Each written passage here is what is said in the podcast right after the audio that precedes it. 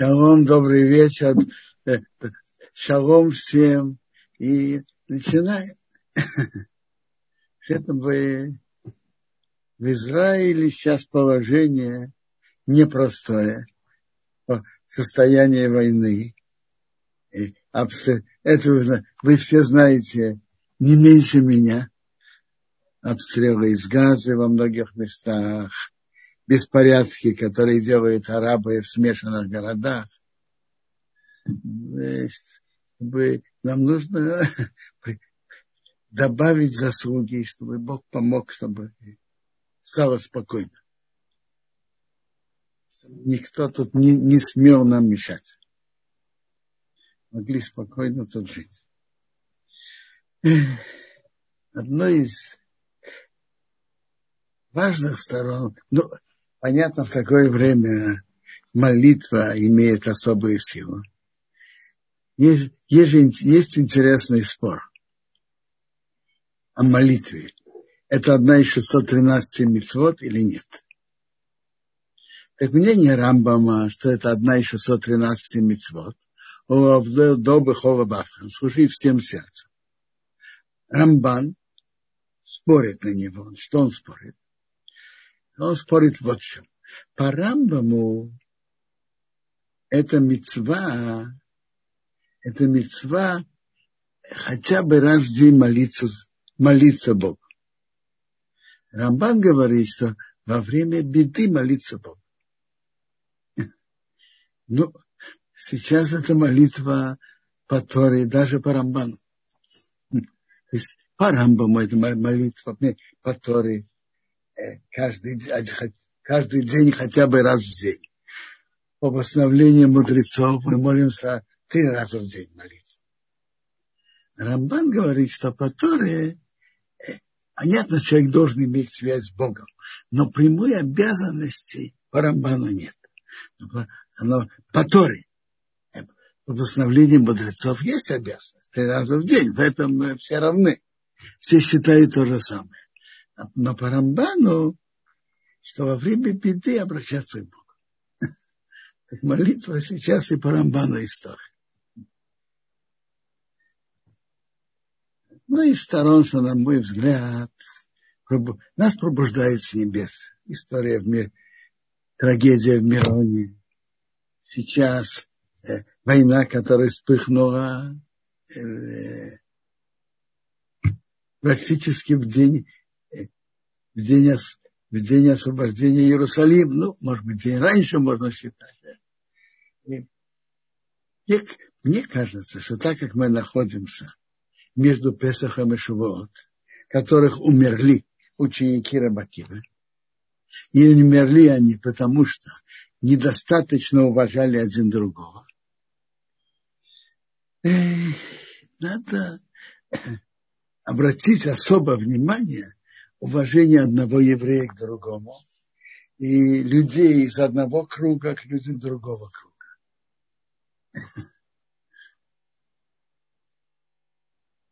Было больше любви один к другому и уважения один к другому.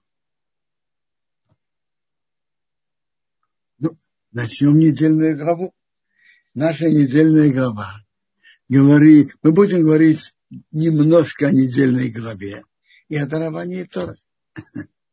А вообще-то надо и знать законы и обычаи праздника Шивота тоже. Может быть, это тоже затронем.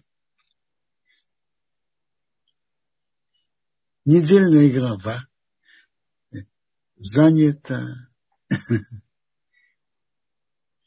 исчислением еврейского народа по коленам.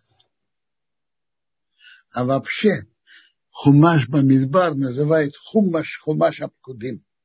Хумаш исчислений. Тут есть дважды перепись в главе Бамидбар и в главе Пинхас. В нашей главе видно, как Тора обращает внимание о порядке поезд, поездок еврейского народа по пустыне и порядок, порядок расположения. Расположение колен было всего 12 колен. были, они делились на четыре стана. И в каждом стане было по три колена с четырех сторон света. Мы видим, насколько Тора обращает внимание на порядок. Порядок. Каждый, каждое колено на своем месте. И были разделены на четыре стана, в котором в каждом по три колена. Надо понять, порядок же тоже должен иметь основу и причину.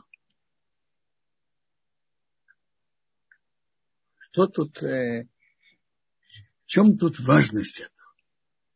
Важность этого, как я читал одного из, э, из раввинов Германии, который был потом Рошичева, в Колвишеве, Колтора, Рабейна Мецбах зацал, он обращает внимание на то, что каждое еврейское колено имело свое особое лицо, свою особую натуру.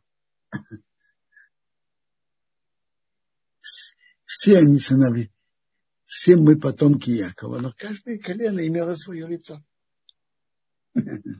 своеобразие. И Тора посчитала важным, чтобы каждое колено было на своем месте отдельно. Величие единства – это когда есть разные люди, каждый со своей натурой, со своими, э, своим особым лицом, и они идут вместе. Это, это величие единства. Не то, что утрировать естественные, естественные натуру каждого из нас, своеобразие каждого, каждого. Каждое колено имело свое лицо, но вместе это был, был единый еврейский народ. Интересно. Обращает внимание Рабьянки в Каменецкий зацал, что когда Тора на это обратила внимание, Тора обратила на это внимание, знаете, когда? Ну, может быть, я, я еще не упомяну, в чем видно разное лицо. Но видите, колено Иуды, например, было предназначено для царства. Колено Исохар и Звулон, как говорит Медраж, между собой делали партнерство. Исахар упорно и усердно занимались Торой. Звулун имела наклонность к морской торговле. И они, колено из Звулун сказали Сахар, знаете что, мы вам будем помогать материально. Вы усердно изучаете, изучаете Тору, пусть из вас выйдут большие люди, знатоки Торы. И мы поделим этот мир и тот мир. Но пока в этом видно, что у каждого из них была своя натура. У на наклонность к морской торговле, а Исохара наклонность упорно учить то. Я возвращаюсь, что Янкив Каменецкий зацал обратил внимание, что разделение еврейского народа на колены, когда Бог это указал, именно сейчас в Хумаш Бамидбар, после того, как весь еврейский народ стоял у горы Синай, слушал 10 заповедей, получил Тору, которая едина для, для всего еврейского народа. И обязательно ее изучение и исполнение заповедей обязательно для всего еврейского народа. То есть есть что объединяет и что обязывает весь еврейский народ. Тора. В чем, в чем были единство еврейского народа. Единство еврейского народа в Торе, как, как писал Рафсадий Гаон. Величие еврейского народа в Торе, или, как говорят, в его Торах. То есть письменные Торы и устные Торы. Это, это единство еврейского народа. Был построен мешкан, временный храм, который был тоже единым для всего еврейского народа. После этого есть место для своеобразия над разной натуры еврейских колен. Есть, есть место. До того, как еврейский народ получил Тору, до того, как был построен общий, общее место принесения жертв мешкан, если бы каждый пошел за своими, каждое колено пошло своими наклонностями, за своей натурой, единственное, как могли бы разъехаться и каждый пойти по своим желаниям. И своеобразие это хорошо, но когда это в каких определенных рамках, в рамках Торы, в рамках единства всего еврейского народа. Есть очень много, даже в изучении Торы, разные пути. Были разные большие люди, а пути их учебы были разные.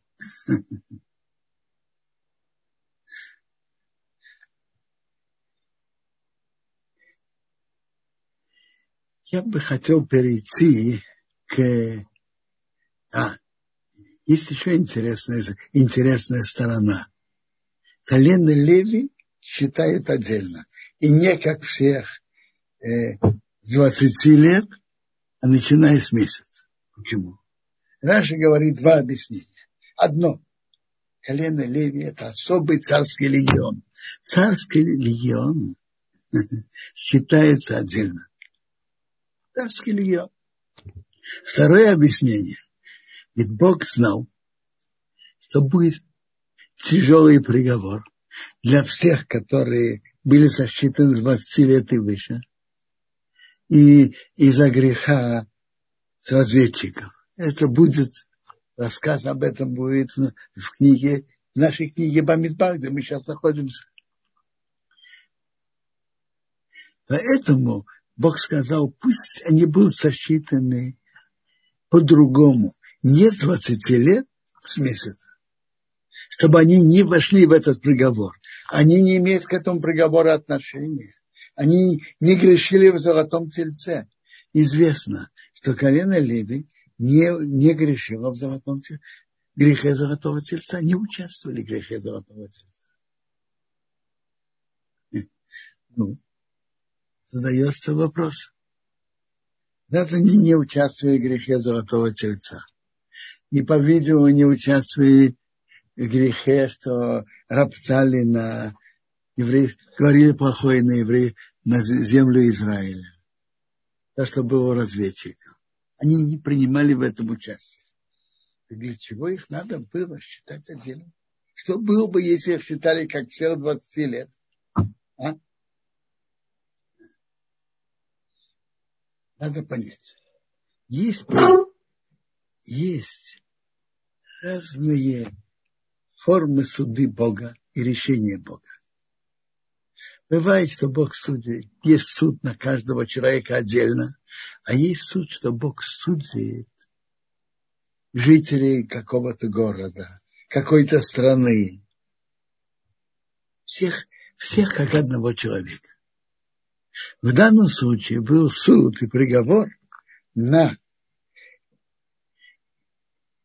на весь еврейский народ и который был сосчитан с 20 до 60.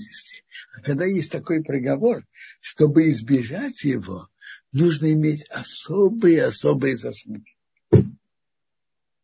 Не, у, не всегда и не у всех они есть. Поэтому Бог велел изначально, чтобы их считали по-другому, начиная с месяца. Вообще-то это написано пророка Ихеска в 14 главе что бывает приговор на страну. И чтобы быть спасенным, нужно иметь особые-особые заслуги. Пророк Ехесков в 14 главе упоминает, знаете кого? Трех людей, которые спаслись во время уничтожения э, у Ноаха уничтожения всего мира, он упоминает Ноах, Даниэль и Иов. Для того, чтобы спастись, надо быть на таком уровне.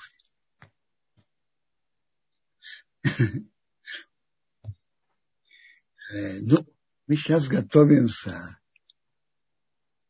Сейчас, сейчас мы переходим к теме праздника. Сейчас уже начались три дня перед праздником Шивот. Чем они особенны? Это как раз те три дня, что евреи готовились к получению Торы. Когда Бог предложил еврейскому народу Тору, что они сказали? Их написано два выражения. Написано «нас сделаем», а в другом месте написано «насева нишма». Сделаем и послушаем. А потом написано, что еврейский народ сказал, что мы хотели бы иметь сами личный контакт с Богом. Хотели бы иметь личный контакт с Богом, чтобы Бог с нами говорил. Достигнуть пророчества. Как Раша приводит, мы хотим видеть нашего короля – это не то же самое, что говорит через посланника тот, кто говорит сам с королем.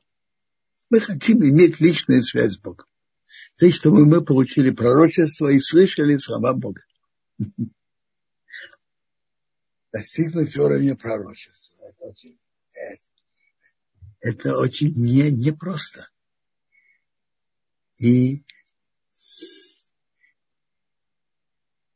обычно человек должен много-много работать над собой. И, возможно, он даже должен иметь изначально наклонность к этому духовному уровню и много работать над собой долгое время, напряженно, пока он дойдет до этого уровня. Но у Бога есть свои расчеты, и когда нужно, Бог делает исключение. Он сказал еврейскому народу, вы хотите быть пророками, так что Бог с вами говорил, готовьтесь три дня. И Бог сделал еврейскому народу исключение, что он говорил со всем еврейским народом. И они слышали. После трехдневной подготовки. Вот потом они, они еврейский народ, евреи почувствовали, что это непросто. Они, у них Медашим, душа у них выходила. И потом они сказали к Моше, говори ты с нами, мы послушаем, чтобы Бог с нами не говорил, чтобы мы не умерли. Интересно. Так и начинаются эти три дня подготовки, подготовки к дарованию Торы. Это пятница, шаббат и йом решен. Уже тут в Израиле вечер на пятницу. Интересно, Бог сказал Моше, э, сказать еврейскому народу, а вы будьте мне мамрехет коаним, царством коаним, бегой кадош и святой народ. Что значит царство коаним? Так интересно. Тут есть два, э, это то, что он сказал. Вы будете у меня с гула. Избранные всех народов, вы будете мне Мамрехат Куаним, царство Куаним. Так есть и перевод Раши и перевод Сфурма. Раши говорит царство Куаним. Куаним, смотрите, Куаним в обычном в большинстве случаев это священнослужители. А бывает Куаним князья принцы. Раши переводит принцы. Вы будете у меня князья, принцы. Вы будете князья. Но мы знаем, не все принцы, не все князья живут свято. Часто совсем наоборот. А вы будете меня царством князей, князей и вместе с этим святым народом. Так это Раши объясняет. Сфурно в переводе так, это как это переводится обычно. В большинстве случаев Куаним священнослужителей. Вы будете для меня царством священнослужителей и святым народом. Что это значит? Точно так же, как они, священнослужители, ведут службу в храме ради всего еврейского народа, так еврейский народ ведет свою службу перед Богом в храме мира за все человечество. Еврейский народ ведет за службу за весь мир. Как они, священнослужители в еврейском народе, ведут службу за весь еврейский народ, так еврейский народ соблюдает заповеди, служит Богу за, за весь мир.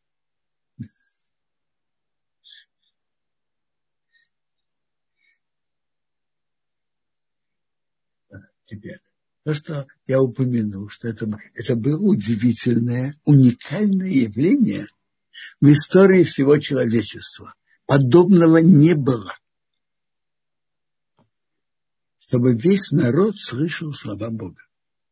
Чтобы весь народ был, был, были на как, было на какое-то время пророками. Особый подарок.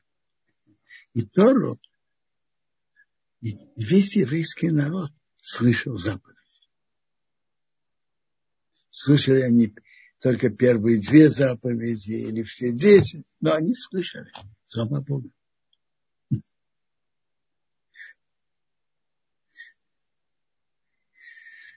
В Талмуде, э, в Талмуде Медрашим говорят подробно о даровании Торы. В Талмуде это подробно в трактате Шаббат. Есть Медрашим. Есть интересный Медраш. Медраш говорит, что Тора была дана в пустыне. Почему именно в пустыне?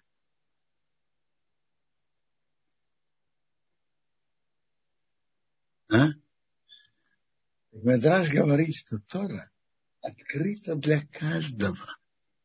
И нету такого, что именно кто-то или какие-то особые семьи имеют отношение к Торе и к величию знания Торы. Понятно. Какие-то семьи отдаются Торе и прививают это своим детям, и те усердно учат. Так они могут это заслужить. Но я, есть интересное, но само собой это не становится. Есть интересный Гемора в Надарим, 81 лист. Гемора говорит так.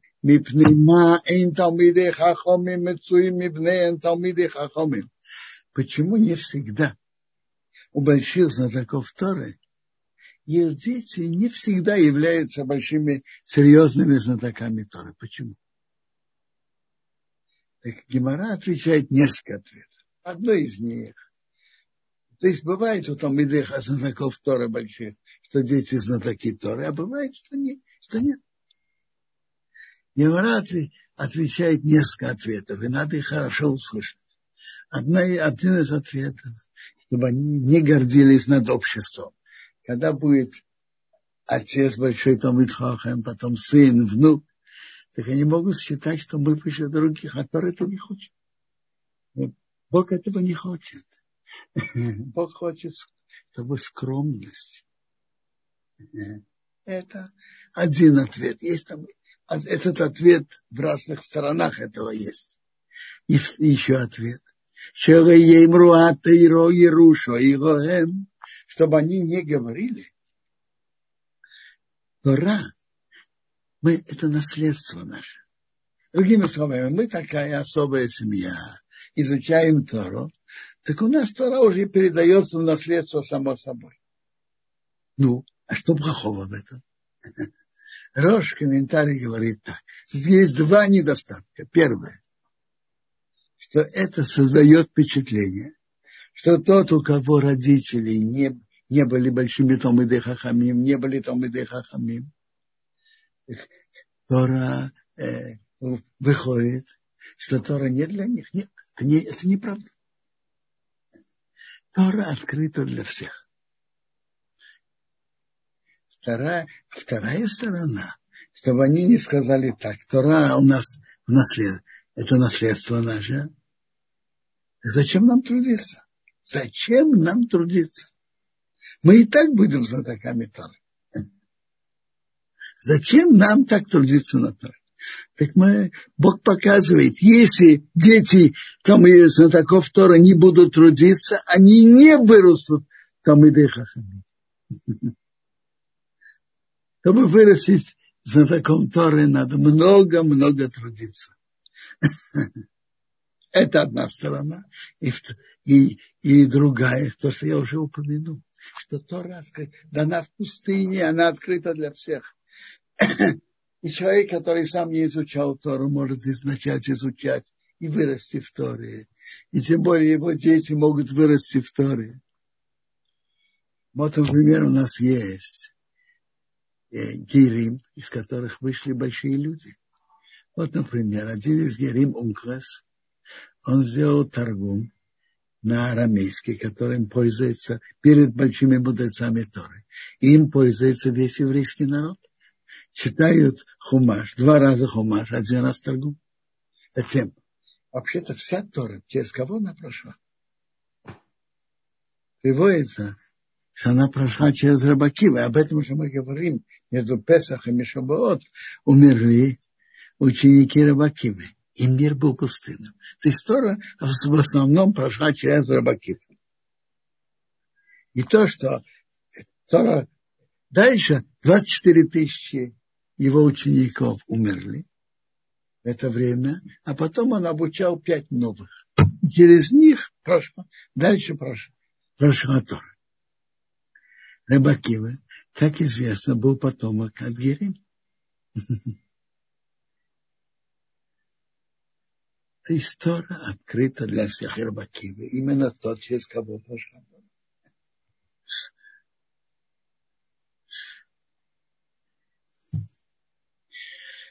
открыта для всех, и то, что она в пустыне, намекает на это. Надо только трудиться, трудиться над ней.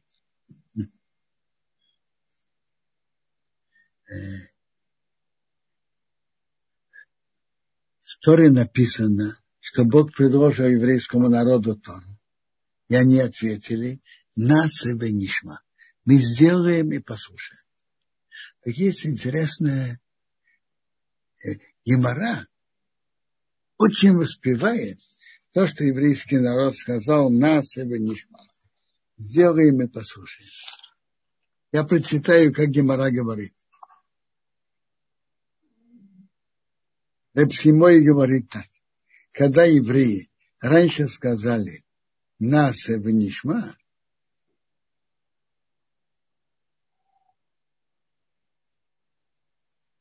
э, нас и нишма, сделаем и послушаем. Они раньше сказали, сделаем перед тем, как послушаем.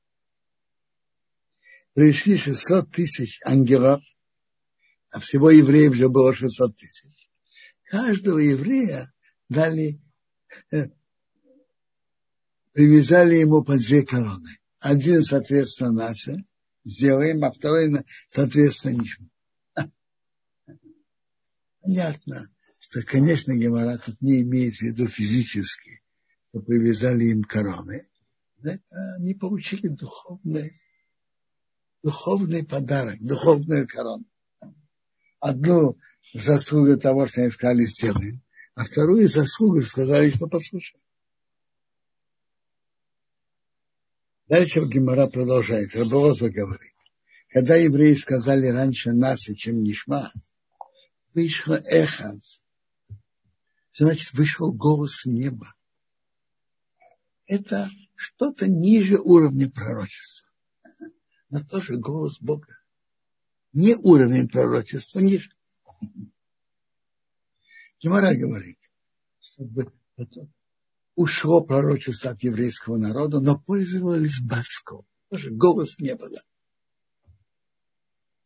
И он сказал ей, кто раскрыл моим детям этот секрет? Ангелы так себя ведут. Написано про ангелов. Боруха Шемалоха, благословляйте Богу его ангелы, богатыри, если дворы делает его слово лишь быкол дворы слушает голос его слова. раньше делают, а потом слушают. То есть величие еврейского народа, они сказали, мы будем делать еще до того, как они услышали, что Бог от них потребует. Наши сделаем. А потом надо же знать, что делать. Мы послушаем то, что Бог велит. И будем это делать. И Гемора очень воспевает этот уровень. Сказать сделаем еще до того, как мы знаем, что от них потребует. И Гемора говорит, что это приводит, что так ангелы себя ведут. Кто раскрыл моим детям, еврейскому народу, это, что качество, которое ангелы себя ведут. И приводит, предложение, приводит из что ангелы так себя ведут. Обычно, когда наши мудрецы что-то говорят и приводят стих э, из Танаха, э, очень часто есть в этом и глубокое внутреннее содержание, глубокая внутренняя причина. Какая? Какая тут внутренняя причина? А? Мне кажется, очень, мне кажется, очень понятно. Внутренняя причина такая. Почему это качество ангелов? А? Ангелы, они такие создания, Бог их создал, духовные создания, которые ощущают величие Бога. Не просто знают, а ощущают. И Бог их создал духовными. Человека Бог создал две противоположные силы. Яйца тейбе, яйцара. Доброе желание и плохое желание. Но у человека есть страсти. И зачастую очень сильные и острые. Ангелы духовные создания. У них нет яйцерара, у них нет таких страстей. Для ангелов принять то, что Бог приказывает, даже не зная, что Он приказывает, очень естественно. У них нет ничего, что противостоит этому. А у человека, у которого есть страсти, есть свои желания, и, и есть страсти, зачастую очень сильные и острые. Это большое величие. То есть в тот момент еврейский народ вел себя как ангелы. Готовы были полностью подчинить себя приказу Бога. Это большое величие. Вели себя как ангел. Гемора нам рассказывает историю. Ровы как-то занимался, углубился в учебу Торы. Его палец попал под его ногу. Нога нажала на палец. Надавила выходит кровь из пальца. А Робе занят своей учебой. Он ничего не замечает, что происходит вокруг. Ничего не замечает. Выходил один насмешник, неверующий. И сказал ему, вы вы торопливый народ. Вы опередили ваши уста вашим ушам. Вы раньше сказали, сделаем, перед тем, как послушаем. Продолжаете быть в этой торопливости, бестол... непродуманности. Вы должны были раньше послушать, выслушать, что Бог предлагает взвесить, вы можете, принимаете, не можете, не принимайте. Как вы сказали, что вы принимаете, не выслушав, что от вас потребуется? А? Интересно. Мы слышали от антисемитов разные обвинения. Высасывают кровь у, у бедных э, э, жителей обманывают, я не знаю что. Это, это все неверно. Но все эти обвинения мы слышали. Но что, что евреи непродуманные и бестолковые, это я, я не слышал. Любовь, интересное обвинение. Вы не продумали. Что второго ему сказал? Мы идем прямодушие. На нас написано, прямодушие прямых людей их ведет по верной дороге. А вот эти люди идут криво, написано целое бигдым ешодым, искривление изменников и уже ограб. Это предложение Мишли, в Соломона. Туммас ешорим тамхейн, прямодушное, прямодушие прямых людей их видел. Весела бигдым, искривление изменников еще их ограбить. Это написано в притчах Соломона. Но что тут, что он ему ответил? В чем был вопрос этого насмешника и что Рова ему ответил? Я скажу. Вопрос очень можно понять. Вопрос, как подходить к предложению Бога. Как подходить?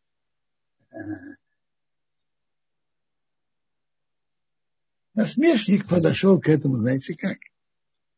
Как бизнесу. Кто-то мне дает предложение по бизнесу. Что делает каждый нормальный бизнесмен, продуманный? Он взвешивает. Во-первых, он выслушивает все предложения до конца. Взвешивает, продумывает, думает, стоит мне это, не стоит. Почему так? Очень ясно. Вполне может быть возможность, что кто-то хочет дать мне предложение, чтобы он все выиграл, а я все проиграл. Не, не надо быть дураком, и не надо торопиться быть, и не надо дать возможность быть обманутым. Это подход, подход насмешник посмотрел относительно Торы как Бизнес надо выяснить все стороны и потом продумать и решить. Ну, а как же евреи это сделали? Что они сказали, сделаем и послушаем. Очень просто. Есть под, подход кому-то, который предлагает бизнес, и ты его вообще не знаешь. И не знаешь, он может просто захотеть тебя обмануть. Поэтому он разумный человек в бизнесе очень осторожен, продуманный. Есть другой подход. Доверие, кому можно доверять. Есть папа, которого есть любимый сын, и которым он все годы заботится. И папа предлагает что-то сыну. Вот папа говорит ему, я знаю, что это для тебя хорошо, он ему предлагает. Если сын доверяет отцу, то сын это примет и будет полагаться на отца. Доверие. Доверие тому, кому можно доверять. Еврейский народ видел добро Бога, видел любовь Бога к ним при, перед выходом из Египта, как Бог наказывал египтян, которые их мучили. Как Бог приводил на египтян казни, а на евреев нет. А еврейский народ видел добро, которым Бог одарил евреев в пустыне, обеспечил их водой, послал колодец, обеспечил их едой.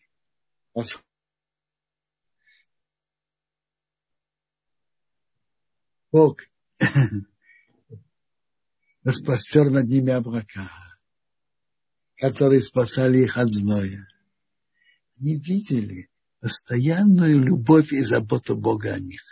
И поэтому они спокойно и уверенно могли доверять Богу. И сказать нас и Нишма сделаем перед тем, как послушаем.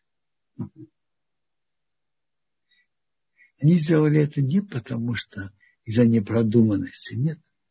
Из-за того, что они видели добро Бога постоянно. Интересно, в Раше написано, в чем тут был вопрос, да, принять или не принять? А? Сказ, сказать ли нас и сделаем перед тем, как послушаем. Между прочим, Медрашим говорят, что другие народы, которые начали спрашивать, а что там написано, Бог им сказал такую сторону, которая им-то им не понравилась. Какую-то сторону у каждого народа, которая для них непроста. Они начали спрашивать, им сказали это. Там приводится насчет Исава. Им сказали, Айтирцах не убивать. Сказали, что значит не убивать? Наш отец нам сказал, Алхар Бахатихе, на мече своем живи. Как это было? Ишмаил предложили им Тору, они говорят, а что там написано? Сказали, Рейсикнет, не воруй. Не воруй? Как, как можно не воровать? Как это? Еврейский народ не спросил, и благодаря этому получил. И оно интересно. В Раше написано, что то, что еврейский народ сказал, нас Венишма, в чем тут был вопрос? Сказать, что мы примем еще до того, как они услышали. А? Я читаю Раши. Мы и шли с ним простодушным сердцем, как те, которые делают от любви. И мы полагались на него, что он не возложит на нас что-то, что мы не можем выдержать. То есть вопрос был вот в чем. То, что Бог добрый, это вообще, это они уже знали. И это факт. И, и они это видели много раз. Любовь Бога к ним. В чем же был вопрос? Может быть, Бог потребует от еврейского народа, от нас, что-то, выше наших естественных сил, естественных э, сил. Что-то потребует от нас, что выше человеческих возможностей, выше наших сил и возможностей. Что было на это ответ? Логический какой ответ? Мы полагались на Бога, что Он не возложит на нас выше наших возможностей. То есть так, Бог же создал мир. Бог создал человека. И Бог написал Тору с ее законами. Бог, который написал Тору и предложил ее еврейскому народу, он создал человека. Он знает его возможности человека. Он знает его естественные силы. И он знает, это по его возможностям или нет.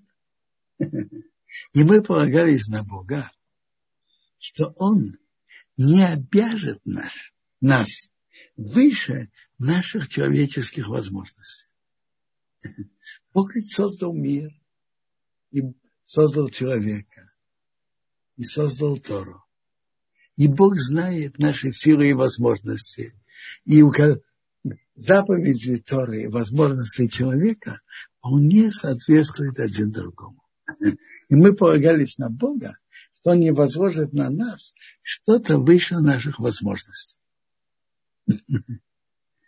Я, я только начал говорить о, о, даровании Торы я могу продолжать, могу послушать вопросы. Пожалуйста, если есть вопрос. Пентион, я хочу посмотреть, здесь у нас э, был вопрос э, в Фейсбуке, я видел секунду, вот он.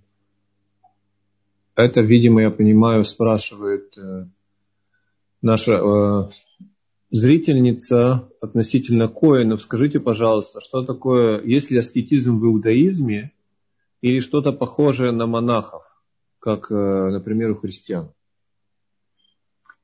Смотрите, у евреев такого нету. Э, не жениться, такого не строить семью, такого нету. И аскетизм – это не самоцель. Другое – не гнаться за страстями. Но аскетизм – это не самоцель. Цель – это духовный рост человека. И быть, быть достойным человеком, вести себя достойно, быть в рамках. И бывает, что если человек выходит за рамки, он, он себя тренирует чем-то, но это не самоцель. А жениться – это митцва, потом. И вообще-то сам подход, как будто тело – это что-то плохое, и мы должны его мучить. Нет такого. Бог сделал, э, дал нам тело, и мы должны его использовать хорошему. Спасибо, Робинсон. Тут э, есть вопрос от Елены в чате в Зуме. Как правильно выходить из последнего праздника Шавуот? А я пока приглашаю вас, наших участников поднимать руки, и если не можете написать вопрос, поднимите, отключим звук. А как правильно выходить из праздника? Не очень, не, не, не понял вопроса. Что значит, как правильно выходить из второго дня? Есть э, вне земли Израиля есть два дня праздника, понедельник и вторник. Ну, это праздник. Есть праздничная молитва, праздничная трапеза, первый день и второй день. Затем Затем кончается второй день праздника. За, между заходом солнца и выходом звезд. Не, мы не знаем, куда это относится. С выходом звезд мы выходим из праздника. Я не понял вопроса. Что значит, как, как выходить? В чем вопрос? Э, наверное, э, слушательница имела в виду Авдалу. Но я прошу... А, Конечно, после праздника мы делаем авдалу, тоже на стаканом вина. Или в тех местах, где пиво, тоже напиток над стаканом пива. И говорят краткую авдалу, браху без псуки, без предложений Торы. И без э, пахучих растений без зажигания огня. Ведь праздник мы могли зажигать огонь от огня. Только два богословления. При Боре, при Агофе. И, и второе, Амавди. Два, две брахот. Робинсон, пока э, наши слушатели будут задавать вопросы, поднимать, я бы хотел сейчас руки, я бы хотел еще задать вопрос. Если у человека есть возможность ночь Шавуот, Э, учиться самому или с кем-то, какой э, материал ему выбрать для себя. Э, нужно есть какие-то ограничения. Может ли это быть письменная Тора или это может быть только устная Тора? Можно ли ночью учить письменную Тору в ночь Шавуот? Давайте скажем так. Есть же два пути, два принятых пути. Есть есть такой тикун на ночь Шаббат, в котором есть отрывки истории из Танаха и из Мишнайот. Тикун Лешавот специально. А есть, кто просто сидят и учат Гемору. Есть, кто учит заповеди Торы, 613 заповедей Торы, которые были даны еврейскому народу. Э, интересно, можно кратко их прочитать у Рамбама, и ведь его книга Мишне Тора так он пишет видение, а после него он перечисляет очень кратко все 613 заповедей. Это, это прямо перед книгой Мада, перед э, Исоды, и уход Исоды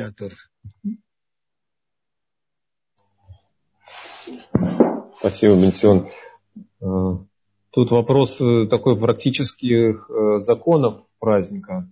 Вижу здесь Людмила спрашивает, можно ли пожарить в праздник мясо, мангал сделать?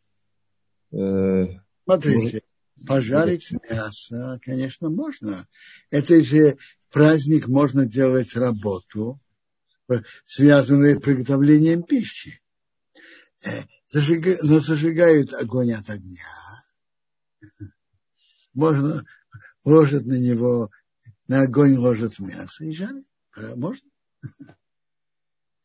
То, что мы едим в шивот, можно жарить в шивот. Жарить, варить. Каждый по своему вкусу. Робинсон, как э, сделать так, чтобы с одной стороны э, была и молочная трапеза, как принято в шивот, и с другой стороны есть мясо, которое веселит, вино веселит, а мясо насыщает для праздника. Когда лучше что есть, утром или днем? Смотрите, вот, говорить как указание трудно. Есть разные обычаи. Наиболее распространенные обычаи, те, которые молятся очень рано, Ватикин с восходом солнца. Я, я не знаю, я знаю по моей привычке.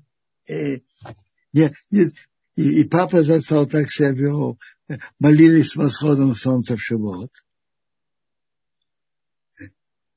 Теперь, и приводится Тари, что, что важно учить Тору, но чего? Вот это я хотел бы сказать. И, на ваш вопрос, что лучше женщине учить ночью, всю ночь кричать ночью, не спать и учиться, мне кажется, что для женщин это совсем не обязательно ночью бодрствовать и учиться. Э, хорошо, чтобы э, молиться тоже, э, тоже. Но чтобы сказать, что для женщин тоже важно бодрствовать и учиться, я такого не слышал. Мужчины бодрствуют и учатся. Интересно, приводит тоже, а, на что обратить внимание пижаки шишака в Йонта? Я, честно, не имею такой практики. Никогда не жарил шашлык. Я не, не такой большой специалист. Огонь, огонь от огня. Просто так тушить огонь нельзя. Но когда человек ложит, э, э, когда человек, допустим, снимает один кусок мяса и потом э, ложит новый кусок мяса на огонь жарить, выходит тушение, но это разрешено, это можно. Это тушение не, не, такое не запрещено, по всем мнениям.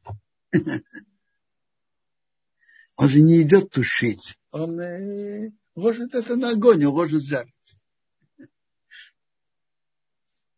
Э, приводится, что важно, э, теперь э, Магин Авраам, хорошо, можно читать Тилим. У них Магин Авраам приводит, в чем, как он понимает по пшату, почему важно бодрствовать эту ночь. Исправить то, что еврейский народ поступил неверно при даровании Торы явление Бога на горе уже было, а евреев надо было будить. Поэтому надо, поэтому надо, чтобы мы были бодрствовали. И, и, и с этой стороны, по-видимому, я понимаю, что самое важное – бодрствовать в конце ночи. То есть, если человек по силам может и хочет бодрствовать всю ночь, замечательно. Если нет, то лучше немножко поспать в начале ночи, а потом в конце ночи изучать Тору, бодрствовать и молиться утром. Но тут же был вопрос насчет молочной трапезы. Так те, кто молится рано, они делают кидуш, и обычно многие делают кидуш, и на разные молочные пироги, блюда молочные и так далее. И идут немножко поспать. Через 3-4 часа делают мясную трапезу. Так многие себя ведут. Э, так многие себя ведут. Есть такие, которые проводят молочную трапезу вечером. Но я думаю, что больше это делают утром. Я, я не совсем понимаю, э, что значит, э, чем, чем человек тушит, что он убирает мясо. Если он убирает мясо, наоборот, он не тушит тушит он, когда он ложит новый кусок мяса на, на тот же огонь. Э, мясо на, на огонь немножко может тушить, но написано, что это можно. Он не идет тушить, он идет жарить.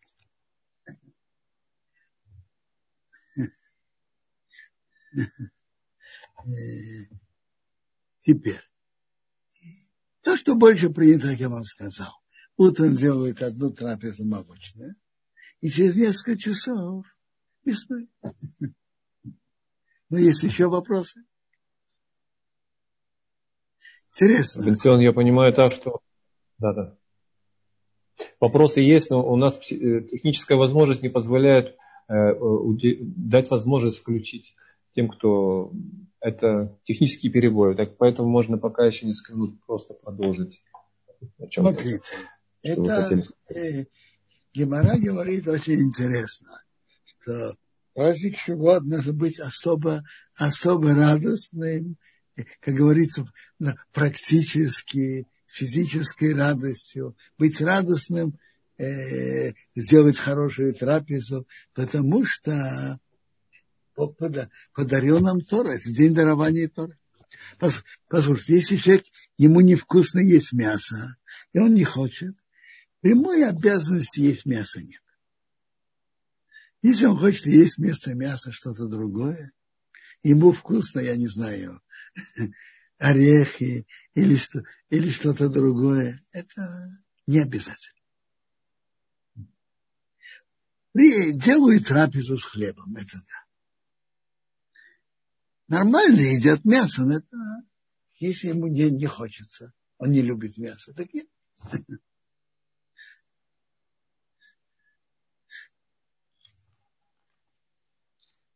Я уже сказал, что ему Э, что, что за вопрос про Талит Гадол, скажите? Э, это немножко не по нашей теме. Вопрос про Талит Гадоль. А, э, Бенцион, если у нас есть возможность ответить. Знаете что, может быть, я... я скажу то, что актуально для многих. Те, кто бодрствовали всю ночь, вот, так утром у них есть вопрос на несколько брахот. Во-первых, если они не спали, должны ли они сказать о Кайна Шамаша Татаби, Бог душа, да, который возвращает, как, как бы умершим человек, когда он спит, он как бы немножко как отошел от этого мира. А он не спал. Так, так раз, так он должен говорить о Кайна Шама или нет. И должен ли он говорить о Мавир Шинаме Инай, который убирает сон с моих глаз. Это сомнение и по сомнению не говорят. Теперь, э, браха на Тору тоже, тот, кто бодрствовал, есть спор, надо говорить или нет. И то, что Мишна Брура пишет, что из-за сомнений пусть он не говорит. Э, послушайте, если вы не можете молочное, вы совсем не обязаны есть живот молочный. Это не такая обязанность, что вы обязаны. Кто не может по состоянию здоровья молочное, пусть не ест.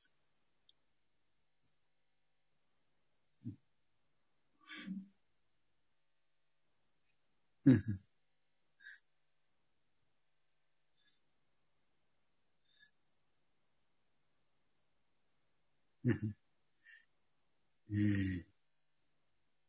Теперь, так на Тору, как Мишнабрура пишет, это сомнения не говорят.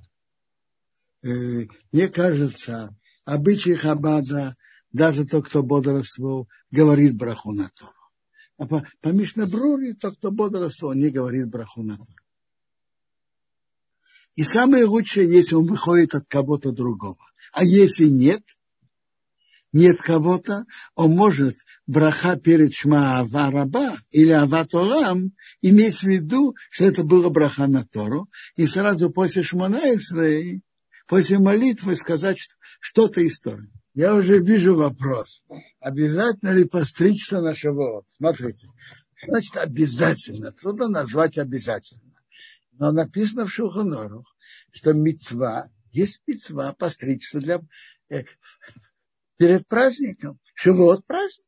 Песах праздник, Сукот праздник, Шивот праздник. Мецва прийти э, постриженный праздник. И, конечно, надо постричься перед Шивот. Э, мы сейчас Сейчас будет шаббат глава Бамидбар. И съем решено на вечером будет шаббат. Давайте я скажу что-то про недельную главу Бамидбар. Недельная глава Бамидбар есть э, о счете евреев мы говорили подробно вчера. Сегодня давайте поговорим о мецве, которая упомянута в нашей главе. В нашей главе упомянуто о мецве выкупа первенцев. Важная и актуальная мецва. Выкупать первенцев.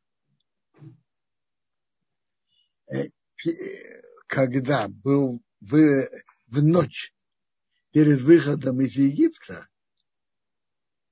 Бог казнил первенцев египтян, убил их.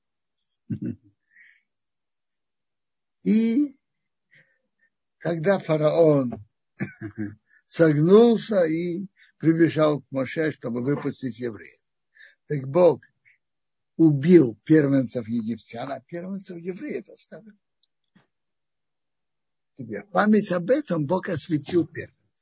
Когда-то в начале первенцы служили и приносили жертвы.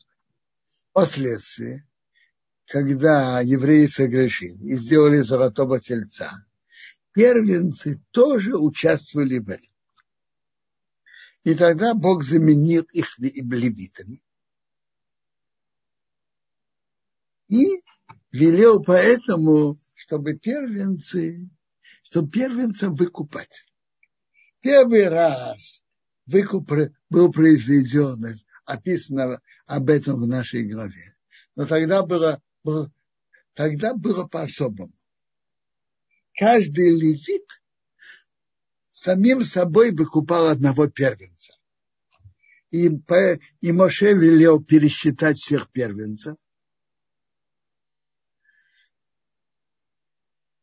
И велел пересчитать всех левитов. Вышло, что первенцев было 22 273, а левитов было 22 тысячи.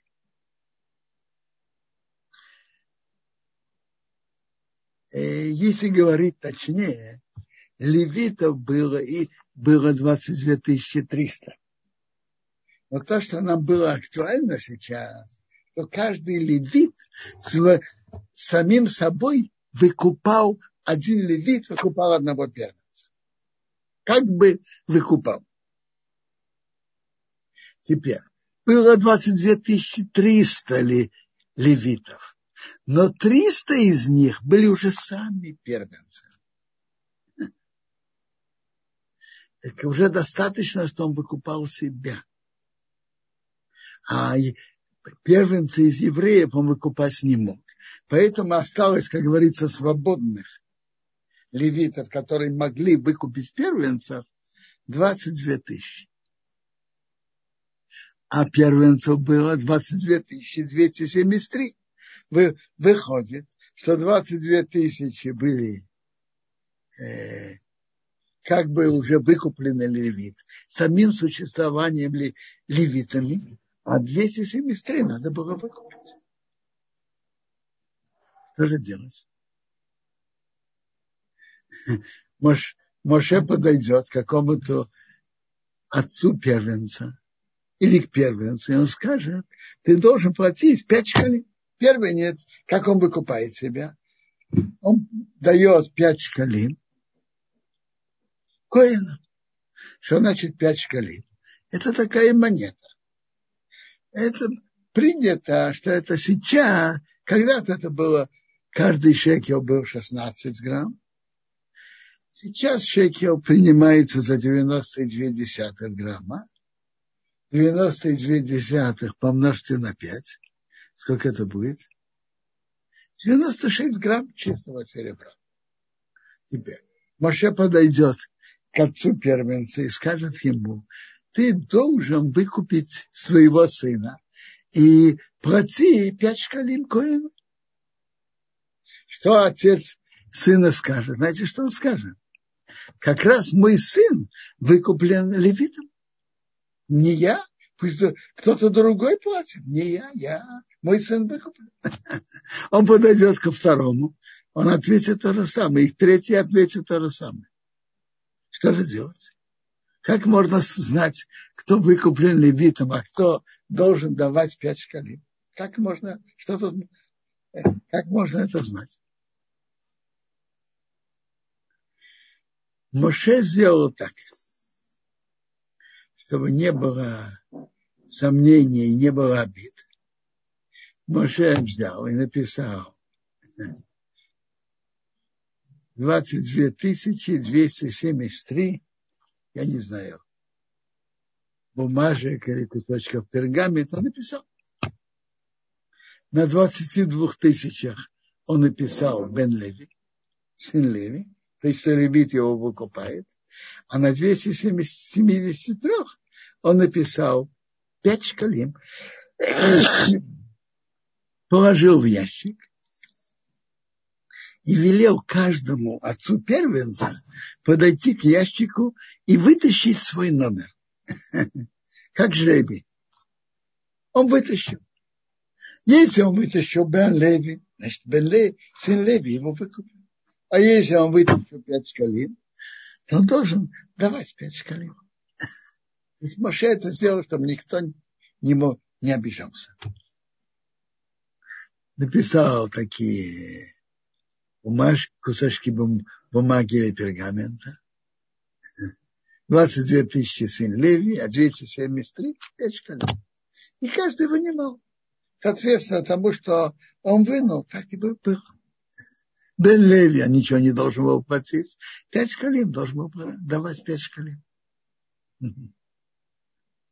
Впрочем, для этого это была, это была работа написать 22 тысячи с лишним бумажек. Если есть интересные вопросы.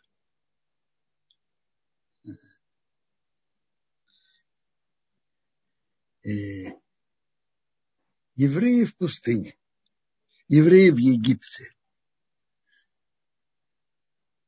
Сколько детей у них в среднем было?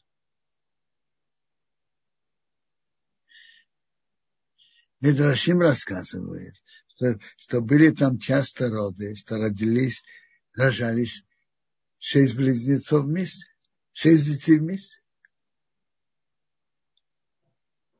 Сколько детей у них в среднем было? Я вам скажу. Мне кажется, из этой переписи можно предположить, сколько в среднем было детей в семье. Ну, подумайте как. А? Как? Очень просто. Каждой семье э, кто-то родился первым. Либо мальчик, либо девочка. И обычно это половина на половину, более или менее. Правильно? Теперь давайте посмотрим. Сколько было евреев с 20 лет и выше? 600 тысяч. Еще немножко сколько должно было на них быть первенцев? А? Значит, во-первых, э, я вам скажу, 600 тысяч было, было мужчин с 26 до 60.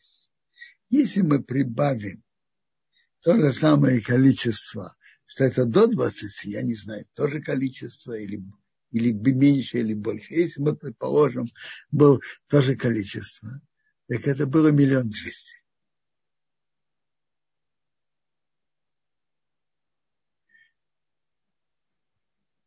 Знаете что, давайте пока не будем удваивать. 600 тысяч евреев 20 лет и выше было? Было. А если было 600 тысяч евреев, мужчин, Сколько было женщин? Обычно это половина на половину. Это миллион двести, правильно? На миллион двести. Приводится, что было 22 тысячи первенцев мальчиков. Ну и, наверное, соответственно, 22 тысячи с лишним э, пер, э, девочек, которые родились первыми, правильно?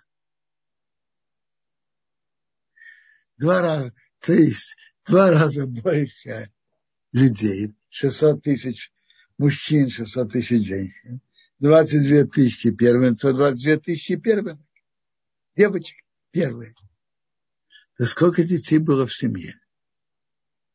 Э, как будто 22 тысячи, э, прошу прощения, 600 тысяч удвоим.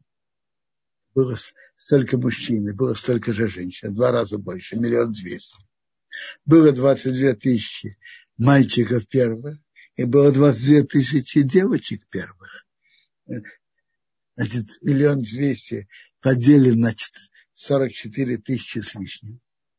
То же самое мы можем поделить и 600 тысяч на 22 тысячи. Это одно и то же. Но по, арифметике это и выходит, что в каждой семье было 27 детей. Нет? Вы поняли э, мою арифметику или нет? Скажите. Было 600 тысяч мужчин.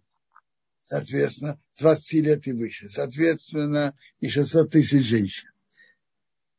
Было 22 тысячи первенцев, мальчиков, и, соответственно, 22 тысячи с лишним девочек первенок.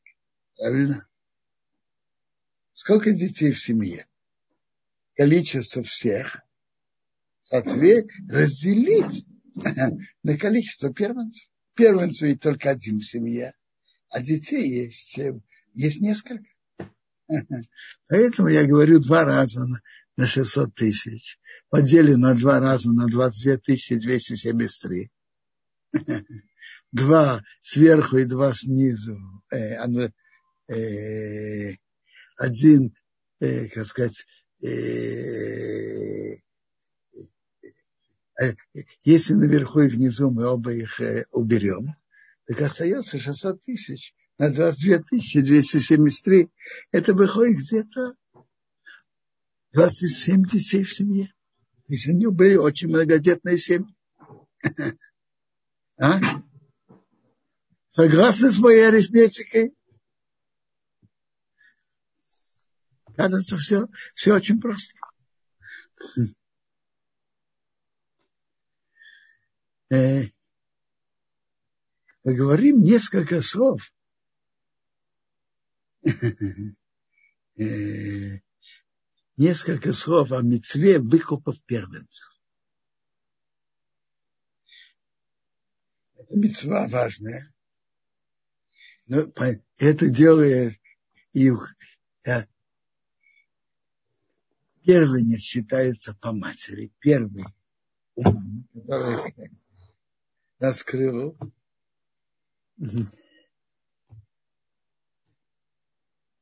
Я через и то есть теперь так. Это, это мецва относительно нечастая, не такая частая. Брит делает каждому мальчику, а, а вы, выкуп только, только первому. Во-вторых, если первой родилась девочка, то нет выкупа. Если отец ребенка Коин или Леви, нет выкупа. Если мать ребенка, и даже, и есть интересный закон, если мать ребенка, дочка Коина или дочка Леви, то тоже нет выкупа не прибавка по форме, как ребенок родился. Если ребенок родился через кесарево сечение, то тоже нет выкупа. Потому что написано, который раскрыл через яйца. Гемора это называет йоцей дофе, кто вышел сбоку. Нету выкупа. Поэтому выкуп первенца это намного более редкий случай, Э, намного менее часто встречается, чем обрезание. Ну, У кого-то вопросы о выкупе? Первенца, пожалуйста. Мы включили чат, можно сейчас э, писать или поднимите руку, мы дадим вам возможность задать вопрос.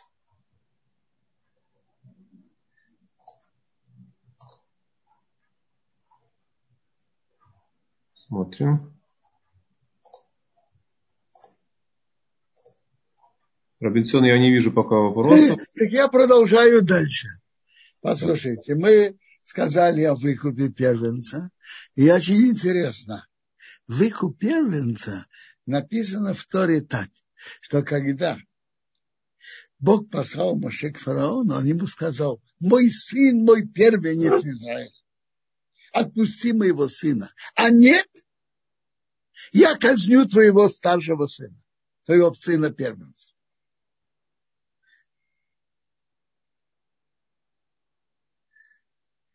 Тут интересный вопрос. Тора, э, э, как Бог называет еврейский народ мой сын, мой первый. Мой сын, понятно, что это есть естественная связь между у Бога к еврейскому народу. Бог как отец, а мы, а мы его сыновья. Еврейский народ – это сыны Бога. Но что означает мой первый? Что означает первенец? Первенец имеет смысл, когда есть несколько сыновей, есть первенец и не первенец.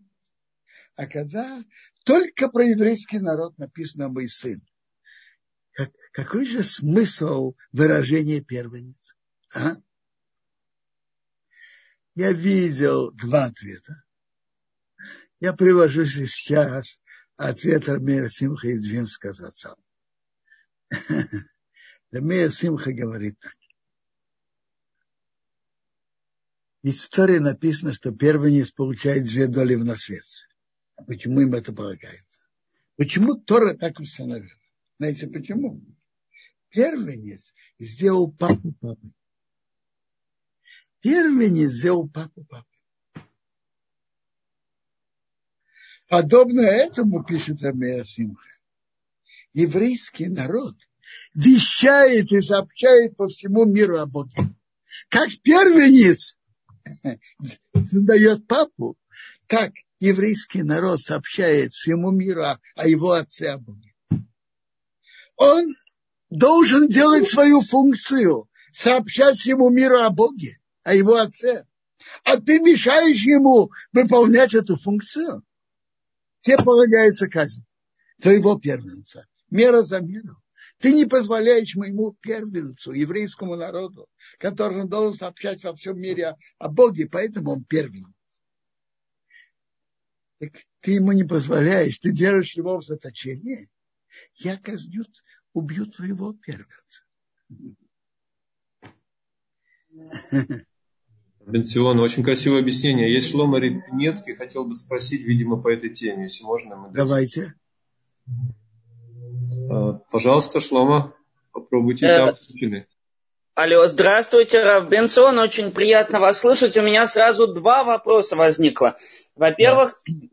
Первый вопрос по поводу того, что э, другие народы не являются э, сыновьями Всевышнего, и поэтому как же еврейский народ может быть первенец?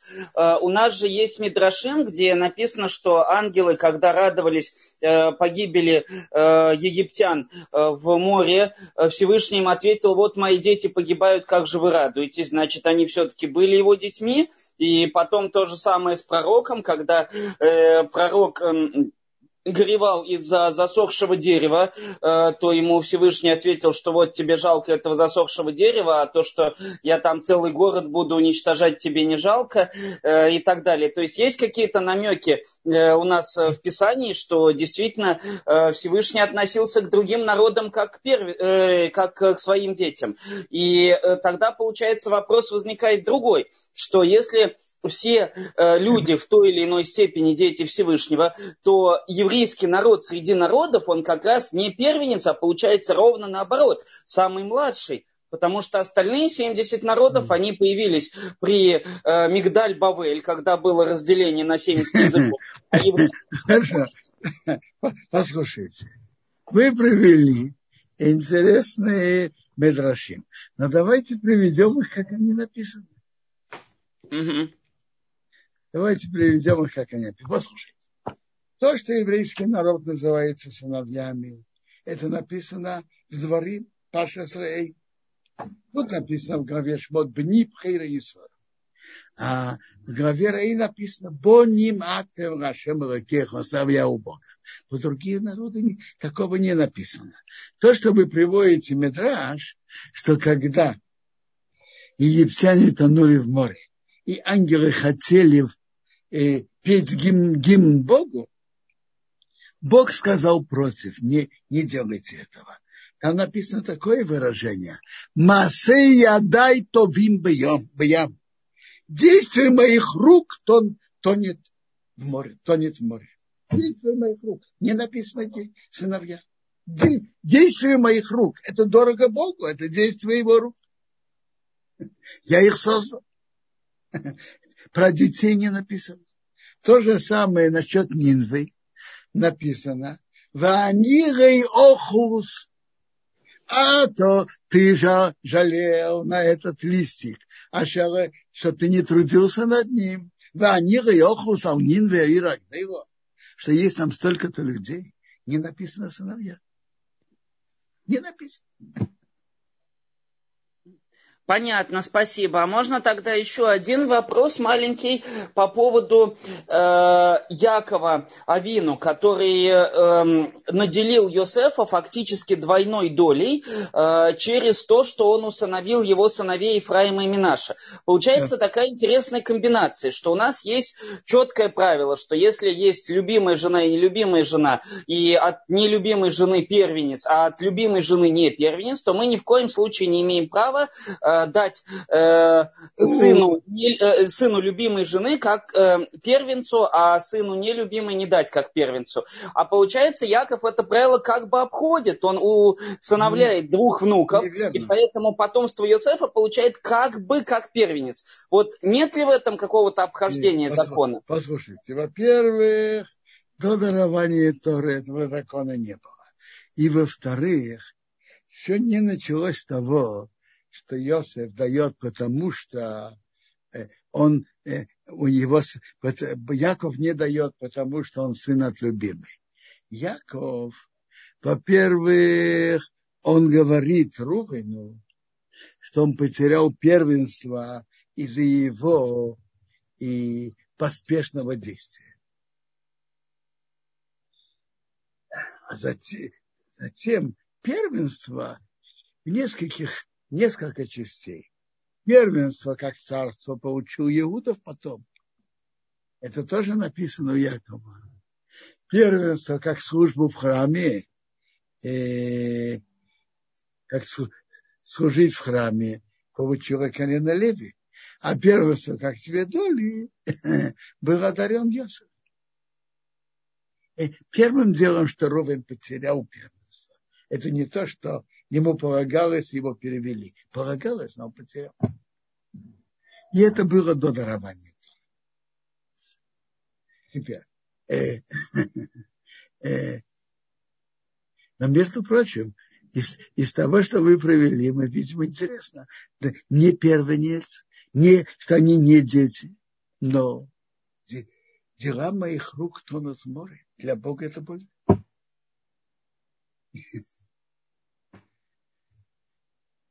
Ну, перейдем сейчас к дарованию Торы и тому, что было.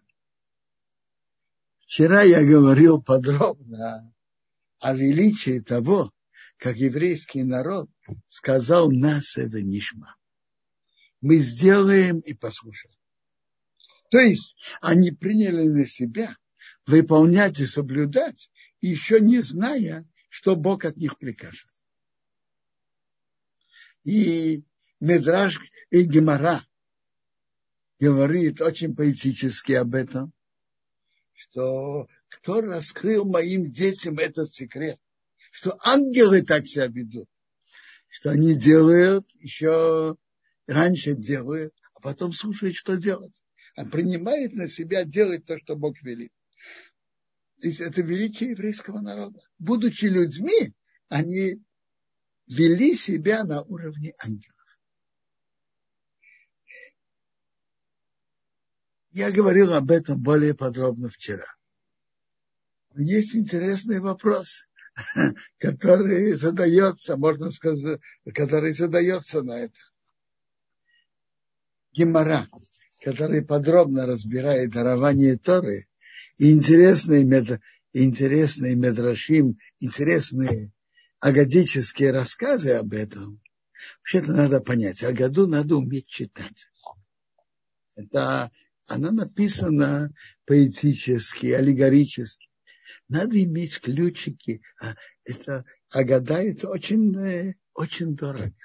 Там запрятаны глубокие э, основы Торы и из Кабалы запрятано. Она буквально многие места годы мы не можем понять их буквально. Буквально это неверно. Так э, надо иметь ключик их понимать. И послушайте, что на том же листе, где Гимара воспевает величие евреев, что они сделали, сказали нас и Нишма, сделаем и послушаем, написано так. Ваис яцву бесахти сагор. Они встали у подножия горы. Ома Рабавдиме Бархоме Бархаса. Рабавдиме, сын Хома, сын Хаса говорит, Мираме Чекофа Акадышбох Алеем это арка Гигис. Бог перевернул над ними гору, как бочку. Они встали у подножия горы. То есть как бы гора над ними. Так Бог перевернул над ними гору, как бочку, над ними наверху. Бомар им сказал, и маты мы камли матейру Принимайте вы Тору, хорошо? Вы им раб, а если нет. Шом ты их там будет ваша могила.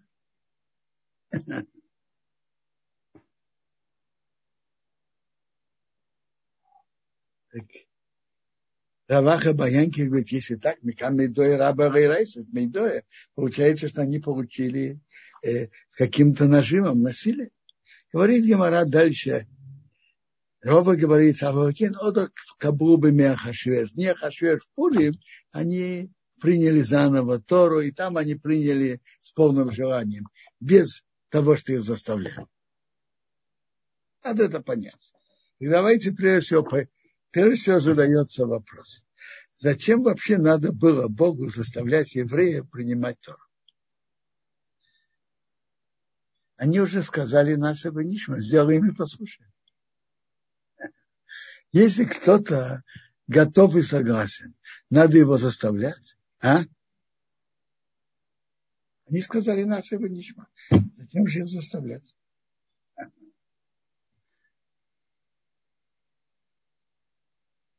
И какой смысл заставлять? Они согласны. Я видел на это четыре ответа. Если идти по порядку времени, то это есть Медаштанхумы об этом. Об этом противоречии. Есть Тосафот на месте. На этом месте Талмуда, Шаббат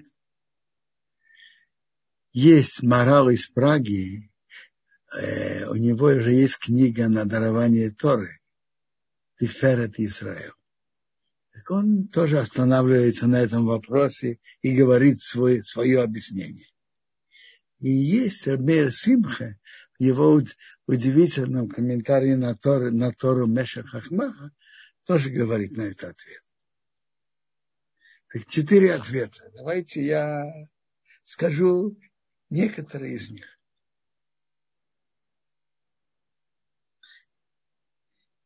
Я начну не совсем по порядку. Я начну с самого последнего по времени. Рабея Симха из Двинска, который жил прямо вот-вот. Ну, он ушел в 1926 году, он был в городе Двинск. Большой гений Торы.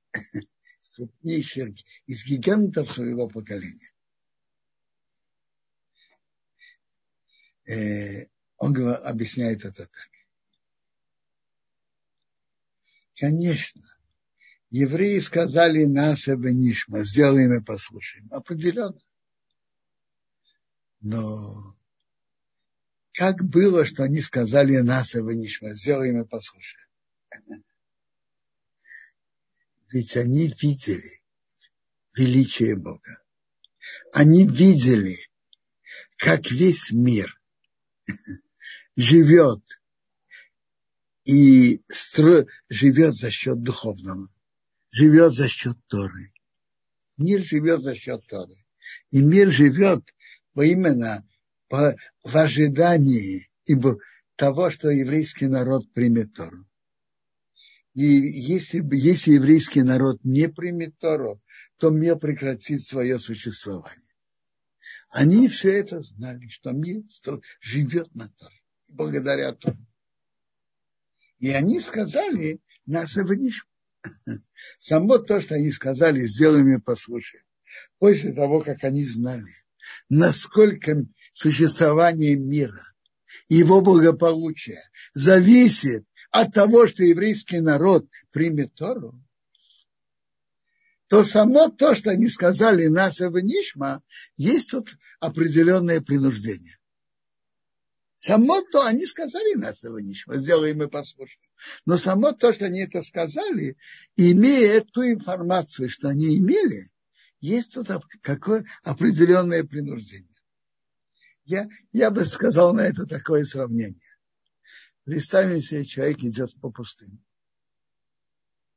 и он может повернуть направо, а может повернуть налево. Но у него есть ясная и точная информация, что справа его ожидает, будет у него и вода, и еда, и крыша над головой. А если он пойдет в левую сторону, э, это будет глухая пустыня, где умирают от жажды, от жары, от голода. И он должен принять решение, повернуть направо или налево. Так то, что он принимает решение повернуть направо, это выбор или не выбор? Как мы это, как мы это назовем? Выбор или не выбор? А?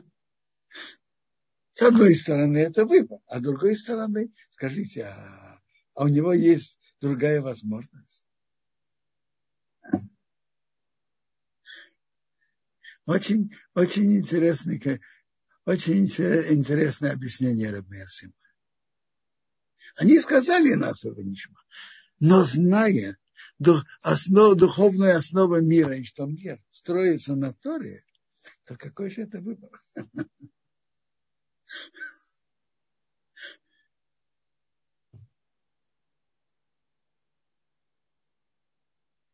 Теперь перейдем к ответу Медаштанхума, который, наверное, наверное, который самый первый из всех. Медаштанхума в главе Ноах воспевает о величии Торы и величии устной Торы. Я читаю Медаш Танхуме уже сразу в переводе.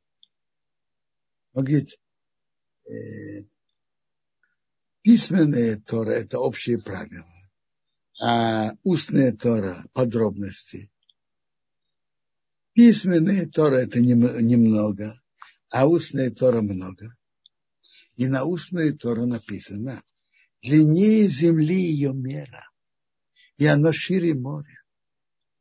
И это, это написано в Иов. И написано «Рити моцей беэрецахаим». Они не, не находятся в земле жизни. Спрашивает Медраш, а что значит не находится в земле жизни? А что, в земле умерших она находится? Но ты не найдешь устную Тору, у того, кто ищет удовольствие этого мира. Гонится за страстями, за почетом, за величием в этом мире. Нет. У такого ты устную Тору по-настоящему не найдешь. на тот, кто себя отдает все на нее. Написано, здесь это Тор, от дом Киомус он умрет в палатке. У него ничего больше нету, кроме Тора. Так путь Тора. Это, это перки, вот мы будем, будем читать как раз в эту субботу. Каждую субботу мы же принято читать главу из перки, вот. Так это в эту субботу, величие Тора. Так путь Торы. Пазба мелахтеху. Хлеб с солью будешь есть. Умаем бимсора тиште. Воду в меру будешь пить. А орос тиша. На земле будешь спать. Вехай царь дыхне.